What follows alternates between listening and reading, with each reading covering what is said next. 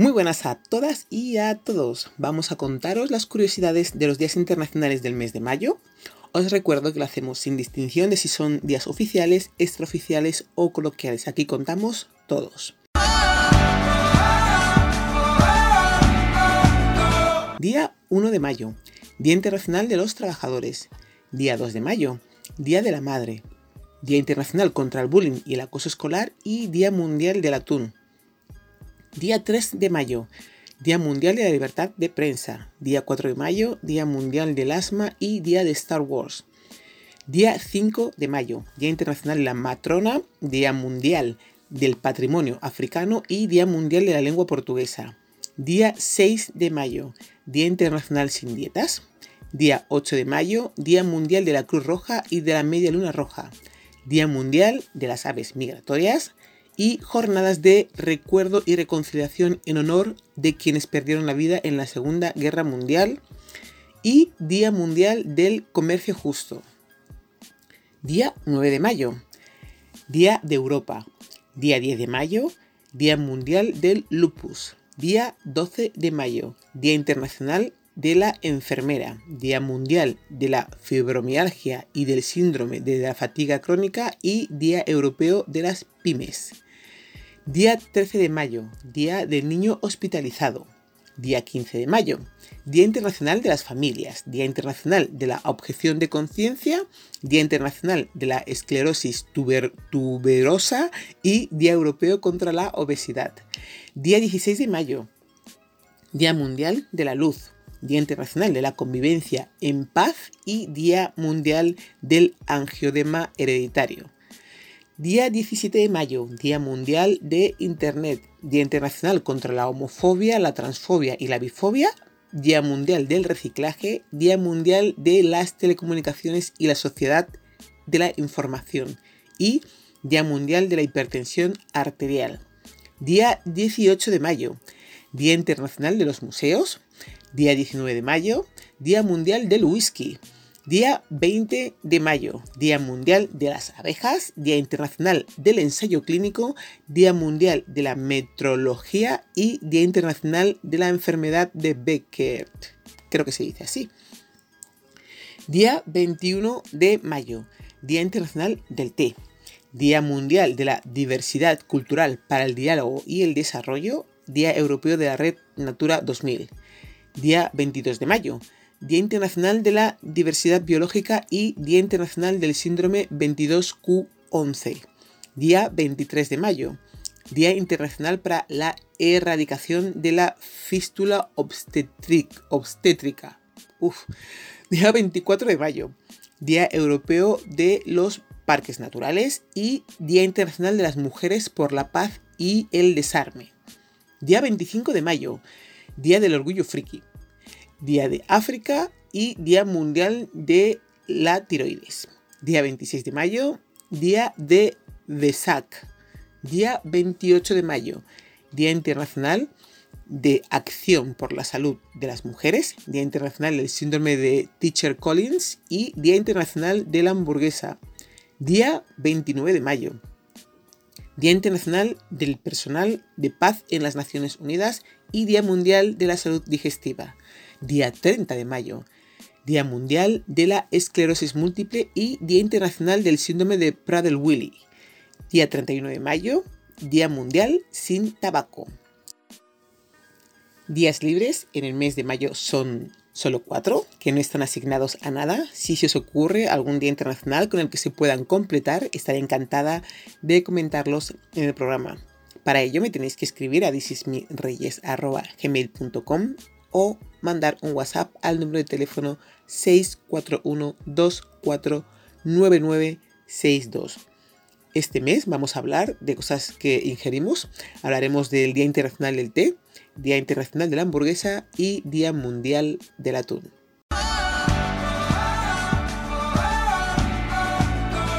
Desde 2005 se celebraba el 15 de diciembre, pero tras la tercera reunión del Grupo Intergubernamental sobre el té, que se realizó en 2018, se propuso el cambio de fecha al 21 de mayo.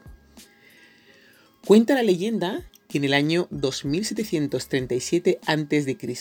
el emperador Shen Nung, que solo tomaba agua hervida por razones de salud, se encontraba calentando un poco de este líquido debajo de un árbol cuando sopló una fuerte brisa y algunas hojas cayeron en el interior del recipiente con agua.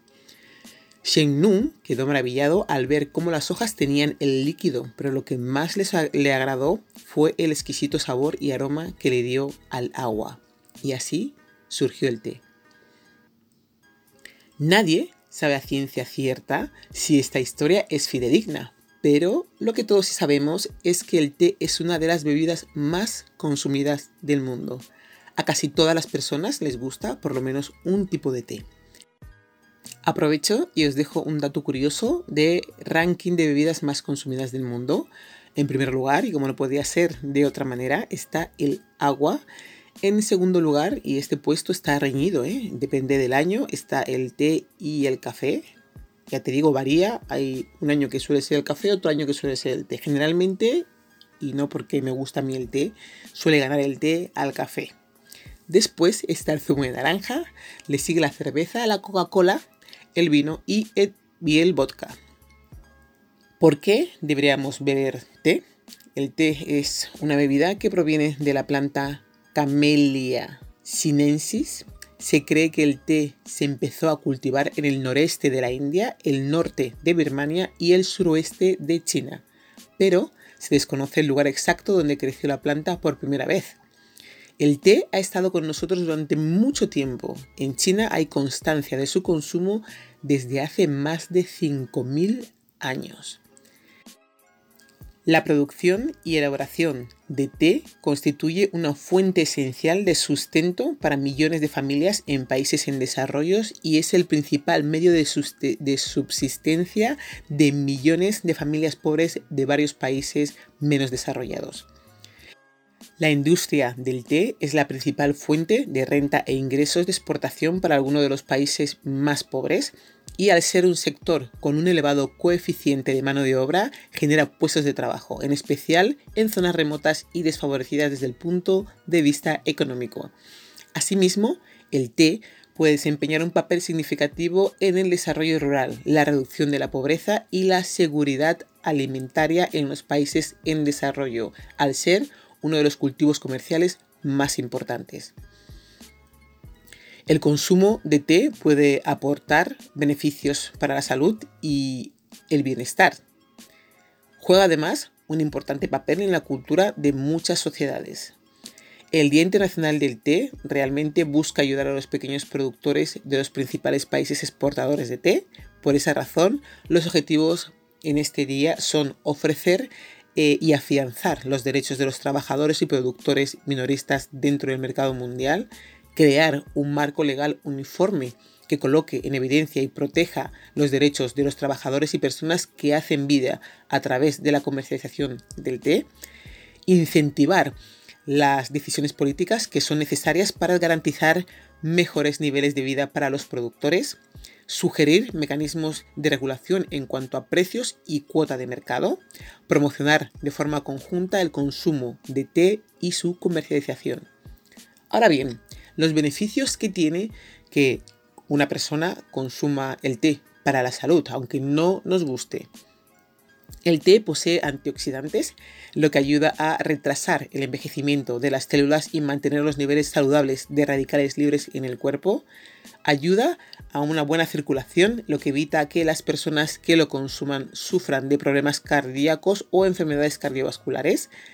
Ayuda a regular el déficit de hierro, por lo cual termina siendo uno de los métodos naturales más efectivos contra la anemia ayuda al sistema inmunológico, dado que tiene grandes cantidades de flavonoides y vitamina H que refuerzan nuestro cuerpo para, para luchar contra las enfermedades. Y eh, es eh, eh, altamente diurético, permitiendo así que nuestro cuerpo se libere de toxinas y se depure de forma regular. Podríamos estar hablando de los beneficios que tienen las diferentes clases de test hasta que nos cansemos. Os he enumerado algunas de las que considero más importantes. El té es una bebida que me gusta mucho y aconsejo su uso a todos, aunque no os guste, aunque sea una vez al día o una vez a la semana. Es sano tomar una taza de té. Se puede eh, combinar con miel, con azúcar, solo, con leche y mi preferido con limón. Aunque hay más de 3.000 variaciones diferentes, la bebida más consumida en el mundo tiene una importancia histórica y cultural que no puede ser rivalizada. Se cultivan y producen anualmente 2,5 millones de toneladas de té en más de 40 países del mundo, la mayoría en países asiáticos.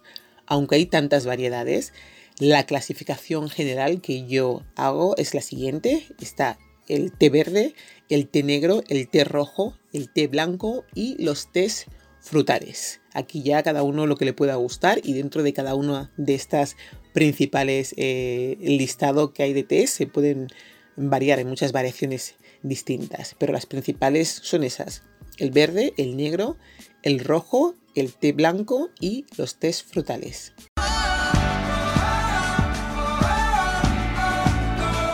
El Día Internacional de la Hamburguesa se celebra cada año el 28 de mayo. Y es que este plato da de qué hablar y mucho, porque hay tantas recetas, formas y restaurantes que las ofrecen que se vuelve imposible pasar mucho tiempo sin comer una, aunque sea en nuestra propia casa hecha por nosotros.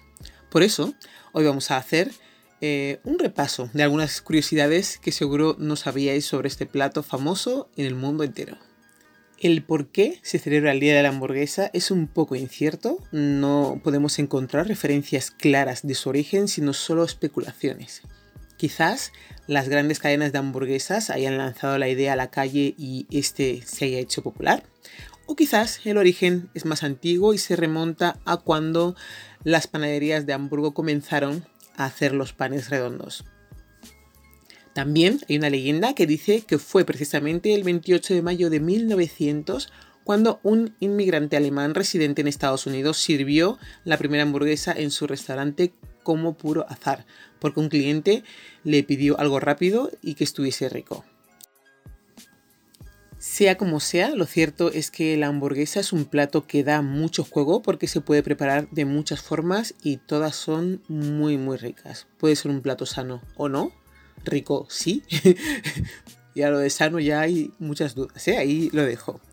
Sus ingredientes básicos eh, son carne, pan y todo lo que se le quiera añadir.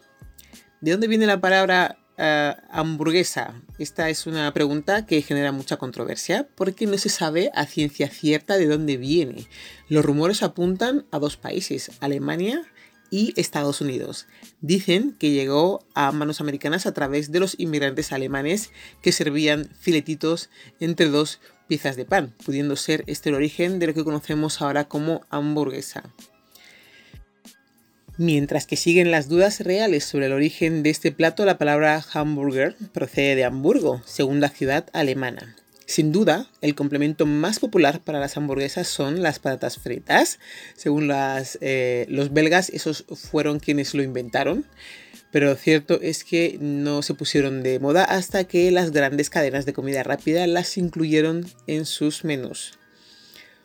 Una de las hamburguesas más caras del mundo por tan solo 2.050 euros. Nada. Calderilla. La hamburguesa sin patatas fritas, eso sí, por un módico precio de 2.050 euros, obra del chef Diego Buick. Fue en junio del año 2017 la más cara del mundo. Elaboró una hamburguesa que cuenta con una lista de ingredientes de lo más peculiar. Algunos de ellos, como la, la trufa blanca, tomates procedentes de Japón, vainilla de Madagascar y lascas de oro comestible. Vamos, eh, ingredientes totalmente accesibles y fáciles de conseguir para tu día a día de la hamburguesa, lo que tienes en casa, así, hecho rapidito. Este precio ha, sido superado en diciembre del 2020 por el reconocido chef francés Hubert Keller. Esta hamburguesa, la más cara de la tierra, la puedes encontrar, probar en la estridente y luminosa Las Vegas. Y el restaurante que la sirve se llama Fleur y está ubicado dentro del Mandala Bay Casino. Y esta hamburguesa se llama Le Fleur Burger 5000 y lo de 5000 no es por el número de hamburguesas que hacen al día, no, es el precio que vale en dólares. Te preguntarás, ¿cómo es lógico? ¿Qué rayos incluye la hamburguesa más rica del mundo? Se trata de un plato elaborado con carne, wagyu super lujosa, foie gras braseado y abundantes virutas de trufa.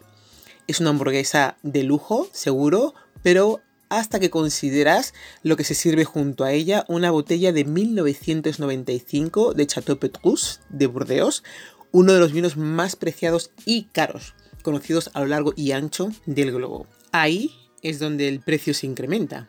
Extravagante, opulenta y solo apta para ricos con hambre. La fama y los ingredientes lujosos han catapultado a esta hamburguesa como la más cara del planeta. A mí me parece excesivo, no pagaría ni 2.050 y mucho menos pagaría 5.000. Eh, decidme qué opináis de estos precios. ¿Qué precio has pagado por una hamburguesa? ¿Cuál ha sido el precio más alto que tú has pagado por una hamburguesa? También lo podéis contar. Ahora vamos a indagar en su discutido origen.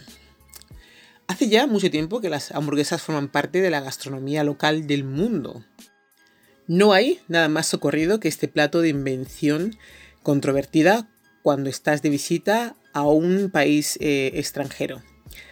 Así es precisamente como se extendió la receta más conocida de Estados Unidos a través del auge del fast food.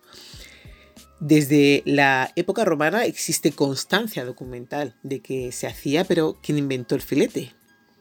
Todo apunta a que algunas tribus mongolas dedicadas al pastoreo fueron las ideólogas de picar la carne para aprovechar la parte más dura y menos comestible. En una época en la que comer carne era más que un lujo y el pastoreo acababa de inventarse, no estaban dispuestos a desaprovechar ni una pizca y así a algún antiguo mongol se le ocurrió la brillante idea de que por dura y mala que fuera la carne, si se cortaba en trocitos pequeños se podía consumir. No desaproveches este día para darte un homenaje y cuéntanos, por favor, cuál es tu hamburguesa preferida. El 2 de mayo se celebra el Día Mundial del Atún, una especie que está sometida a una sobrepesca por su valor nutritivo y económico. Las Naciones Unidas decretaron este día en el año 2016, siendo 2017 el primer año de celebración. Muchos países en el mundo dependen del atún para la nutrición, el desarrollo económico, el empleo e incluso la cultura y el ocio. Actualmente, 96 países tienen un sector pesquero dedicado al atún, con miles de barcos que faenan por los océanos del mundo entero. La especie de atún representa el 20% del valor de la pesca marítima y más del 8% de todos los productos del mar que se comercializan en el mundo. Dependemos del atún para nuestra propia subsistencia. Por eso, y por el valor de la especie en sí, es necesario proteger los recursos y ecosistemas de este pez. La Organización de las Naciones Unidas para la Alimentación y la Agricultura, la FAO, advirtió en un informe realizado en el 2016 que se llamaba El Estado Mundial de la Pesca y la Agricultura sobre la necesidad de una gestión más eficaz para restaurar las poblaciones sobreexplotadas como las del atún. En dicho informe, la FAO registró nuevas capturas eh, récord para el atún, y la FAO señalaba también la alta demanda del mercado de atún y el exceso de capacidad persistente de las flotas pesqueras. La disminución de las reservas de atún como resultado de la sobrepesca hace necesario un marco legal internacional como se refleja en la Convención de las Naciones Unidas sobre el Derecho del Mar. A nivel biológico, el atún es un pez extraordinario. Nadan con velocidades de crucero de 3 a 7 km por hora, pero pueden alcanzar hasta los 70 km. Y excepcionalmente son capaces de superar los 110 en recorridos cortos. Viajan, eh, viajan a grandes distancias durante sus migraciones recorriendo hasta 50 kilómetros diarios. Ciertas especies de atún pueden sumergirse hasta los 400 metros de profundidad y son capaces de saltar muy alto fuera del agua. Son de sangre templada y son conocidos por formar equipo con delfines para protegerse de los tiburones. Yo no sé vosotros, pero estos datos son muy, muy curiosos. ¿Sabéis de algún otro dato parecido, de algún pez que le supere o podemos ampliar el dato que tenemos acerca del atún? Si lo sabéis, por favor, comentarlo. La protección del atún se puede considerar como la de cualquier otra especie marina. Y en relación a ello, destacamos que el 8 de junio se celebra el Día Mundial de los Océanos. Eh, la importancia de esta celebración es generar conciencia acerca de la explotación sostenida del atún, no solo del atún, sino de cualquier especie con la que convivamos. Hay que darles tiempo a que se reproduzcan y a que crezcan y que sean adultos. Esta, eh, está claro que es un pez con grandes propiedades para nuestra alimentación y por eso mismo nos toca a nosotros velar por su preservación y proteger su supervivencia.